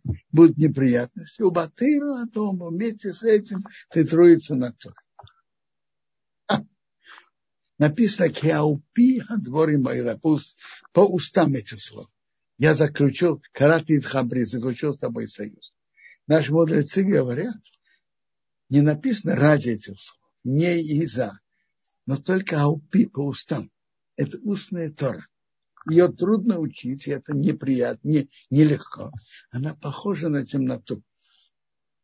Те, кто изучает ее, они увидят большой свет. То есть так, вначале, когда ты учишь, есть противоречие, неясно, непонятно, а потом Бог освещает их глаза, и постепенно, когда учишь несколько раз, так становится более ясно, более светло. В будущем те, кто его любит, будет как солнце выйдет в его величие. Продолжает Медраш Танхуме. Еврейский народ не принял Тору, пока Бог перевернул на него гору как бочку. Как написано, они встали у подножия горы. И Равдиме Галахас говорит, Бог сказал, принимайте Тору хорошо, а если нет, тут будет ваша могила. Продолжает Медраж. А если ты скажешь на письменную Тору, Бог перевернул над ними гору. А ведь с момента, когда он сказал им, принимаете вы Тору, все сказали, нас и вынишма, сделаем и послушаем. Потому что нет в ней такого труда и неприятности, и она небольшая. Но это сказали на устные Тора, есть подробности. Она тяжелая. Не учит ее только человек, который любит Бога всем сердцем и всей душой и всем имуществом. И на это мы читаем в первой главе Шма, люби Бога твоего Бога всем сердцем, всей душой и всем имуществом. А что значит говорит Медраш, что значит любовь? Это что учить. Учить Тору. Написано, пусть будет это в Шма, будет эти, пусть будут эти слова, что я тебе верю сегодня на твоем сердце. И обучай ее твоим детям. А, э, давайте поймем. Определенно, письменные Торы, без устной Торы, мы не можем ее понять. Тора написана очень кратко и непонятно. Например, в Торе написано, не делай никакой работы в субботу. Ну, а что такое работа, запрещенная в субботу? Есть предание, как, что есть 39 работ в субботу. И, и так в каждой заповеди. Что же имеет в виду Медраж? Что значит письменная Тора без устной? Я понимаю, э, то, что говорит тут Медраш Танхума, это знаете, что, как я это понимаю? Вот возьмите так. Есть. Человек не знает о Торе.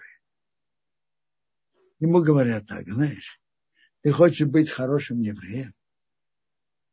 Открой книгу Кицур Шоханару. Там написано правила поведения еврея. И веди себя так.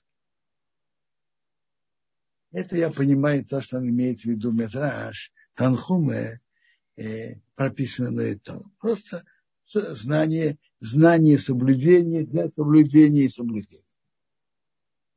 Трудиться э, над, над устной Торой, над подробностями закона, это, это другой уровень. Это то, что Медраж, так я это понимаю, этот Медраж Танхуме.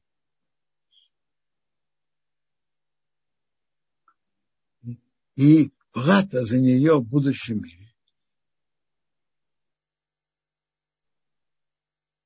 И заслугу их мир держится. Написано в Ермияу, им рей бриси еймон волайло, если не мой союз днем и ночью, я бы законы небес и земли не сделал. Как, что за союз, что есть и днем, и ночью? Это учеба.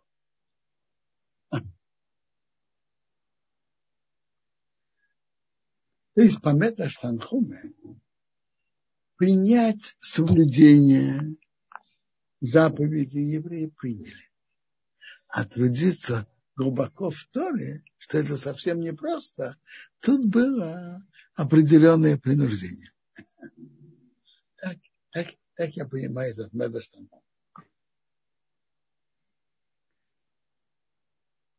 И Медаштанхума продолжает что Бог заключил союз с еврейским народом, то всегда будут места изучения Торы. И другие народы не будут этому мешать. Это, тоже великое обещание Бога и великое чудо, что Бог помогает, чтобы были большие центры Торы которые кочуют э, переменами, историческими переменами мира, э, войнами держав, историческими событиями, жизни евреев. Мировые центры Торы переходят с места на место и сохраняются несмотря ни на что. Это великое чудо. Для сравнения известно, что Академии Греции были, пока Греция была мировой державой. Когда Греция политически упала, то ее академии потеряли свой блеск. А еврейский народ пережил первое изгнание Вавилон. Попал, по, был под игом персов, под игом греков, потом по, освободился во временах османеев, попал под иго римлян, еврейск, изгнали еврейский народ. Но, но мы, центры, большие ешивы, центры изучения Торы продолжались удивительное явление. В начале центром Торы, конечно, была, центры Торы были на земле Израиля. Ой, э, когда евреи были изгнаны в Вавилон, было только Вавилон. Потом они вернулись, и центры Торы стали в основном в Израиле. Был центр Торы в Вавилоне тоже, но больше. Основной центр был в Израиле. После разрушения храма и после гонения римлян центр Торы переместился в Вавилон. Где мы это видим? Очень просто. Мишна была написана, Рабиуда Анаси писал в земле Израиля. А где был написан Вавилонский Талмуд, за которым весь еврейский народ идет? Вавилон. И в Вавилоне был большой центр. Был, был еще в Италии, был, был в Израиле но потом, когда центр Тора в Вавилоне уже не стал таким большим центром, Асхаб, то центры Торы переместились. Германию, Франция, Рабину Гершем, Мейрагейло, Раша, Тософот, в Испанию, в Северную Африку. Там был Рабину Ханан. И Бога были разные пути для постройки и перемещения центров Торы.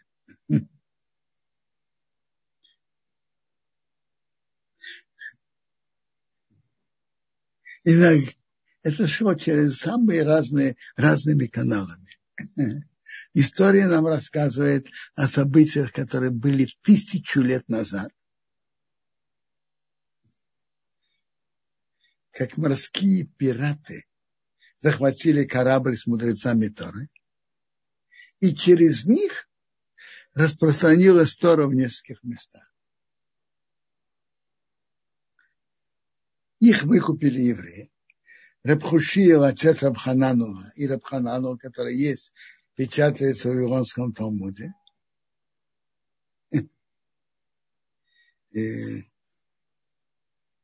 Его выкупили в Керуане, это Северная Африка, и там был построен центр Торы. Рабмейша Рабханех были выкуплены в Испании.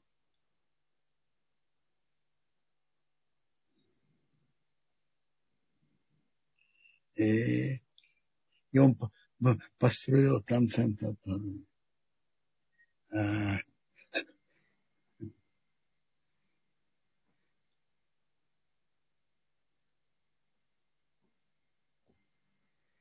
Это тоже удивительно.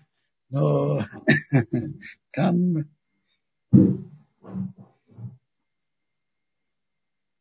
затем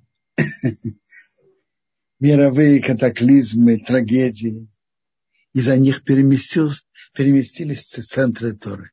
Центр Торы в Испании прекратил свое существование с изгнанием евреев из Испании и заставили в 1492 году либо покинуть, либо креститься, либо покинуть Испанию.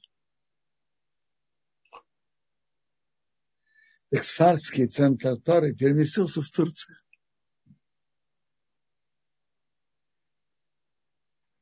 Ашкназский центр Торы постепенно переместился в Германии и Франции, в Польшу, Литву, Литву, Латвию, Белоруссию.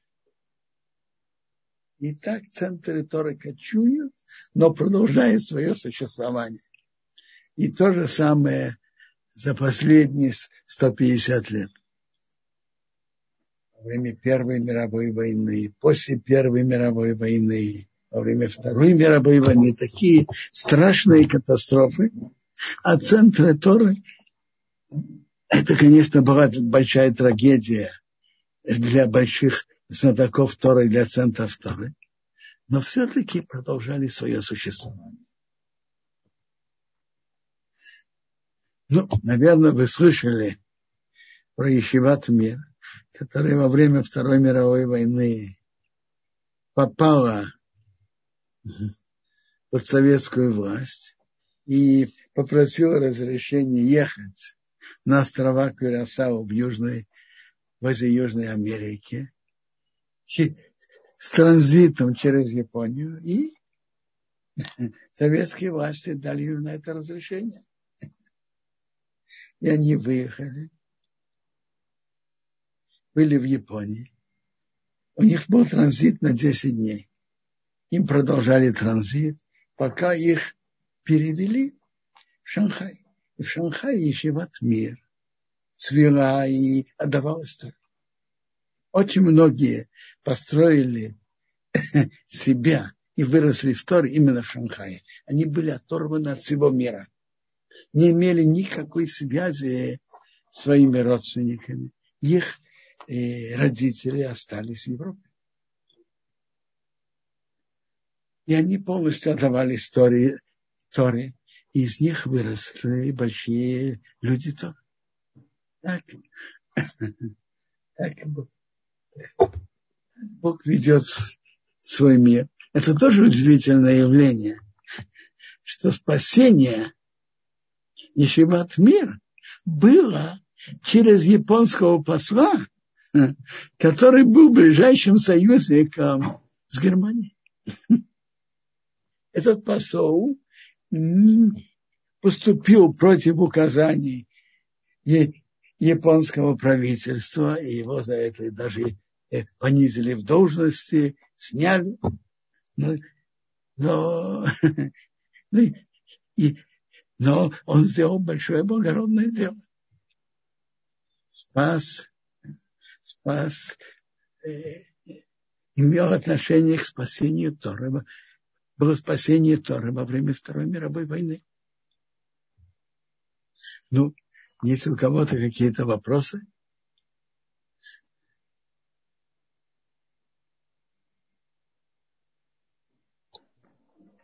Бенсион. Да. Я вот проверяю вопросы. Спрашивает Нуны.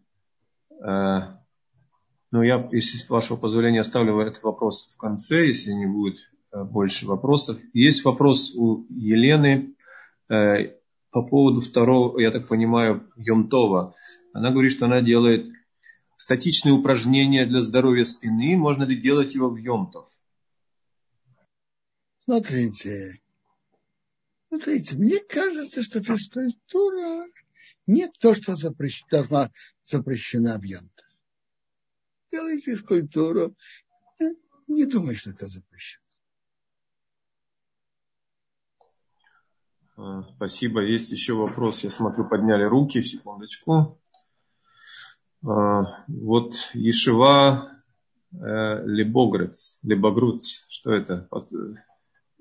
Вам включили звук, пожалуйста. Нет, не понял. Так, хорошо. Анна, а, пока мы ждем подключения. Анна, попробуйте вы говорить. Анна. Да, она Меня? Да, шалом. Шаббат шалом. Спасибо, только конец ее. У меня практический вопрос по изучению. Вот если когда изучаешь Тору ночью в Шавуот, э, считается ли, допустим, изучение псалмов, чтение Рамбама, чтение отцов тоже этим изучением? И если какая-то мысль посетила, которая кажется ценной, можно ли ее записать? Как-нибудь. Не понимаю. Э, Шавуот это же праздник. А ну, праздник... Э, э, праздник есть запрет работ. Можно только делать работы, связанные с приготовлением пищи, чтобы есть это в праздник. А писать, конечно, нельзя. Нельзя, понятно. Э, Память развивать. Да. Изучать. Если говорить прямо, на женщин нет такой обязанности бодрствовать ночь чего-то и учить. Они учат, хорошо, но сказать, что у них есть такое обычай и надо это делать, я не могу этого сказать. Теперь насчет того, что изучать. Смотрите, и принято, что письменную Тору лучше учить днем, а устную ночью. Ну, например, начиная с полночи говорить Таилим, вполне нормально, начиная с полночи. Теперь, но, но тоже и даже до полночи, это не то, что запрет более предпочтительно изучать устные Тору, чем письменные. Теперь изучать Рамбама, изучать заповеди, это ночью очень, очень хорошо. Так Рамбам считается устной Торой? Рамбам, конечно, это, а, это устная Тора. А, понятно. Я не знал. Тогда Раба, спасибо большое.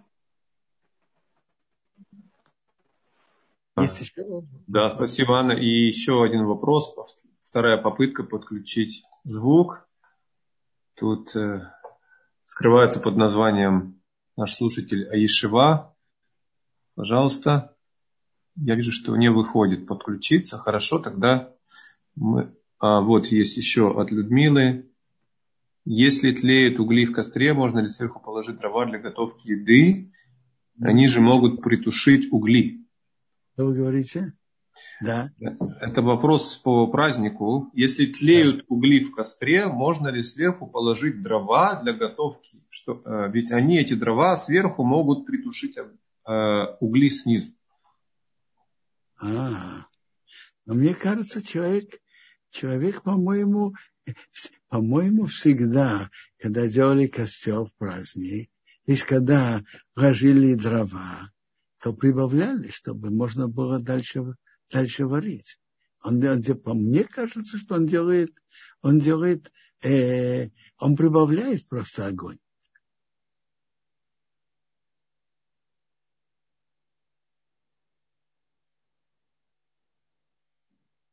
А, спасибо, Бенцион. А, тут мне э, вопрос прислали по WhatsApp. А почему деление народа имело место только в пустыне? Значит деление. Есть у еврейского народа колены. Я, я, я говорил вчера интересную глубину от Равьянки имени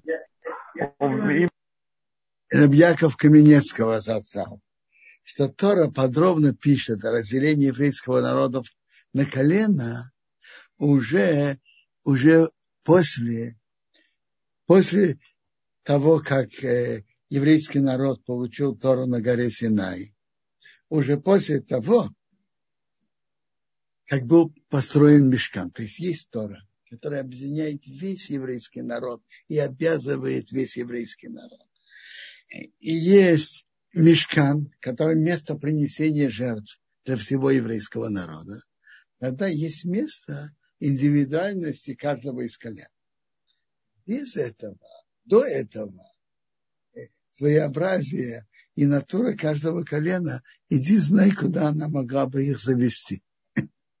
Когда есть общая Тора, одно место принесения жертв, то имеет место своеобразие, и это как раз обогащает еврейский народ. Раз остается еще время, э, послушайте, одно из интересных, интересно написано в Медраше, что Тора дана в пустыне. Что это нас учит? Пустыня, она ничейная. Как, как говорит Медраш, всегда пустыни были ничейные. Это не то, есть теперешняя политическая ситуация, что все все э, считают, что это их. Пустыни были ничейные. То есть это говорится, что Тора, она открыта для всех в равной мере. Независимо, кто его отцы, кто дедушки, э, знали ли они Тору много или нет. Тора дана в пустыне, и она открыта всем в равной мере. Есть еще вопросы? Спасибо, Робинсон. Есть вопрос такой интересный. Почему колено Гад находится рядом с Реувеном и Шимоном? То есть именно Гад как будто подменяет Леви. Нет, подменять Леви она не поднимает, не подменяет. Я вам скажу. Э, э, послушайте. А ведь в будущем мы видим, что год чем-то идет вместе с коленом Рубином. Это мы увидим в нашем хумаше. Не знаю, связано это с этим или нет. Они же оба были на восточном берегу Иордана.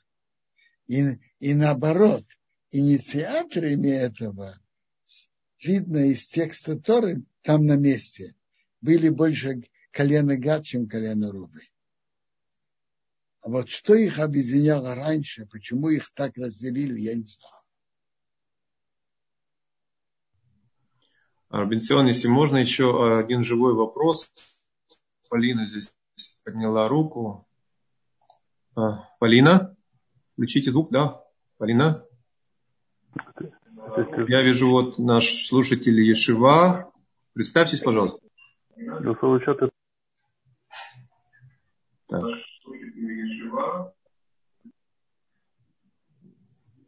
Я так понимаю, что... А, Полина, да, пожалуйста, включите. Полина? У Полины не выходит включить. Анна, вы уже включали, тогда ваш вопрос будет последним. Попробуйте вы. Хорошо. Вот и Полина подключилась. Задавать? Давайте, Анна, уже спросите, да. Да. Я просто хотела, пока мысль не потерялась, вы сказали, что Тора доступна всем, а откуда же тогда э, правило, что Тору нужно защищать, и, естественно, правило, когда гиюр, человека нужно проверять, создавать препятствия, так сказать, если он Смотри. хочет Тору изучать. Первый гиюр, это, это уже может быть второй этап изучать Тору, когда он уже принял еврейство. Ну, он изучает в общем плане, изучает законы, потом принимает еврейство. Но вопрос же вот в чем. И почему действительно человека, который хочет принять гиюр, его с самого начала и отодвигает. Вы спрашиваете, это ваш вопрос, правильно?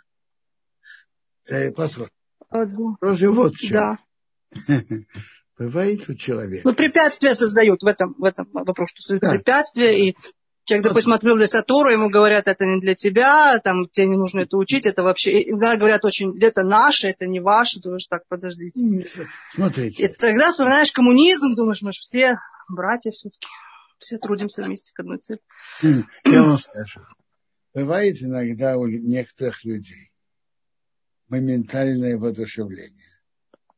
А ведь принятие Торы – это не так просто и соблюдение заповедей в разных условиях и, по, и, по, и продолжать этот путь, это непросто.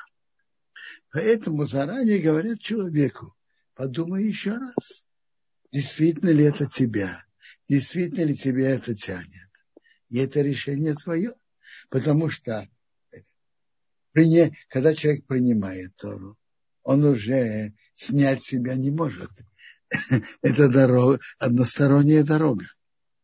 Поэтому говорят человеку, перед тем, как ты это принимаешь на себя и делаешь такой серьезный шаг, продумай, действительно ли ты так глубоко думаешь, действительно ли ты так принял решение. То есть Тора, получается, она как будто бы такой источник воды, если так метафору использовать, а еврейский народ, он как бы ее защищает, и то, что Если уже у тебя такая тяга к этой он, воде, то уже будешь... Он говорит, так, он говорит так, послушай, ты хочешь, хорошо, но надо же понять, насколько это серьезно и глубоко. И поэтому подумай еще раз. То есть, получается, даже в некотором плане есть разделение между Тарой и еврейским народом. То есть, Тара, она как элемент, а еврейский народ, он как бы ее содержатель, служитель, исполнитель и кто-то, если хочет присоединиться, то они э, как бы они, ну, потому что Тору можно изучать любому человеку. Он может ее открыть, он может читать мудрецов, просто он может не быть частью еврейского народа. И потом, что это делает его голове, это уже, как говорится, феномен другой. И... Я, вам, я вам скажу. А что такое вообще гилю? Еврейский народ э, еврейский, еврейский народ – это народ, который заключил союз с Богом. И человек, который принимает Геюр, то он тоже принимает союз с Богом. И вместе с этим он присоединяется к еврейскому народу. Тут был какой-то вопрос практический, что человек делает кидуш на вино или на хлеб. А если человек болен, что ему делать? Я хочу понять. А что он да может делать? В чем его конкретно проблема? Поясните вопрос. Человек болен, и что он не может пить вино, не может есть хлеб. Что, что им, чем ему болезнь это мешает? Поясните вопрос. Я просто видел на экране. А, да, Виктория, пожалуйста, может, вы поднимете руку и поясните вопрос, чтобы не писать долго. Если вам удобнее, напишите, пока есть э, в двух словах. А, я смотрю еще, пока, если можно, у нас от вас зависит, если у нас еще время, как вы скажете. У нас время вышло, в общем-то, но если вы готовы, есть еще вопросы посыпались. А, вот еще есть дополнение. Ага. Виктория не может, рефлюкс вызывает все это. Не может что, я так и не понял, не может вино, не mm. может хлеб. В чем, что ей, что мешает? Непереносимость, да, не, не, не, не сварение. А что, а что она да может есть? Что человек да может есть? Что он да может есть? Виктория, пожалуйста черствый хлеб. Ну в чем проблема? Пусть делает хидуш на черствый хлеб. На здоровье. Черствый хлеб это тоже хлеб. Должны быть схарот. Но может быть черствый хлеб, пожалуйста, на здоровье делайте на это кидуш.